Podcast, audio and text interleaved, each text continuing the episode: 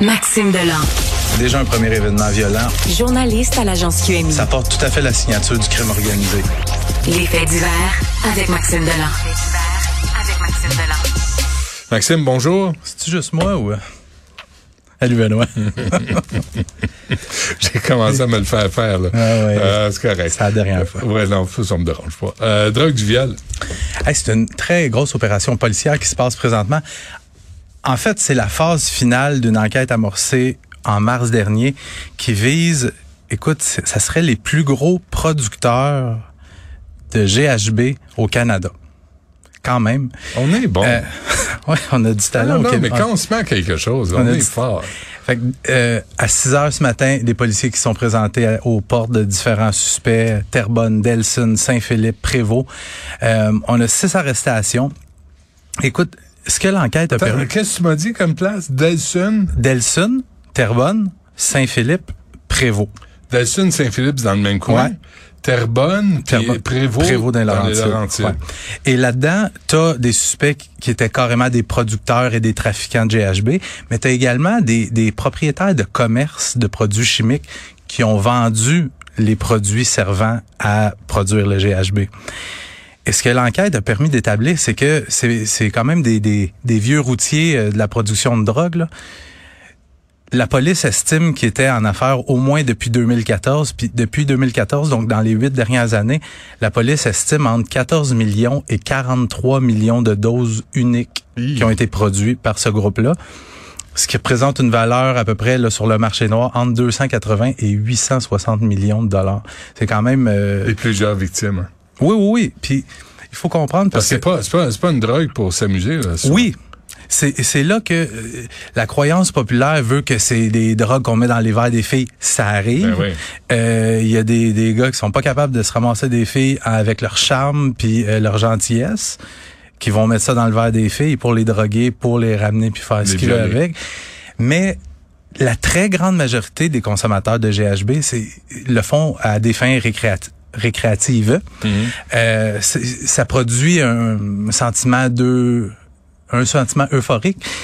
En gros, là, si tu es à jeun, si tu prends un- une dose de GHB, c'est comme si tu avais bu 6, 7, 8 bières. Fait que tu deviens un petit peu de party. Le problème, c'est quand il y a des femmes dans des bars, par exemple, qui, eux autres, ont du plaisir avec leurs amis, qui ont bu 5, 6 drinks, puis qu'il y a un, un tout croche qui vient mettre ça dans son ça.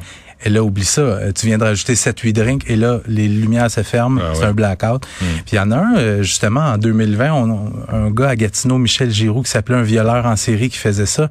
Lui, il avait fait six victimes, euh, ramassait des filles dans des bars, les droguait, les amenait chez eux. Ben, L'autre lui- crapule là, dont tu as parlé cette semaine. euh, le violeur de là. Tinder. Mais Ouais. lui, c'est des somnifères. Hmm. C'est des somnifères. Euh, Les somnifères.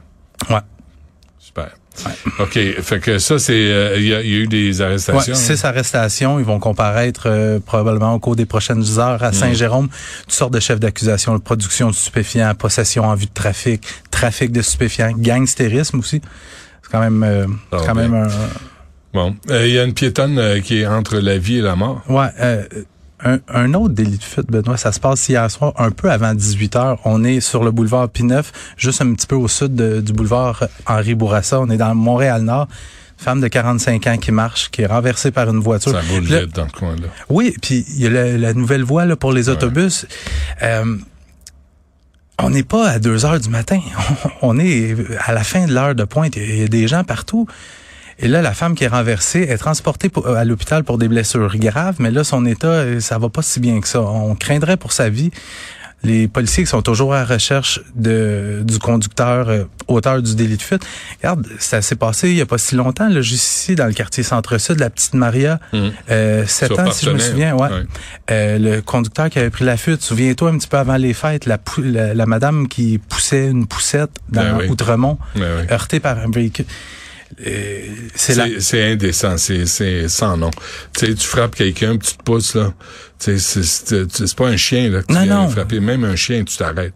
Puis c'est la presse qui sortait ce matin euh, en 2022, 20 piétons qui ont perdu la vie. Ben oui. Euh, et c'est que presque le double par rapport à 2021. Il y en avait 11 en 2021. Mais moi, mon hypothèse, Benoît, là, c'est comportement des automobilistes, la congestion à Montréal, les travaux à Montréal, t'es tellement tout le temps arrêté, le sentiment de frustration Mm. gagne les automobilistes, puis à un moment donné, ben tu fais des... des... Et qu'est-ce que la ville a fait dans ce temps-là? Elle change le sens des rues.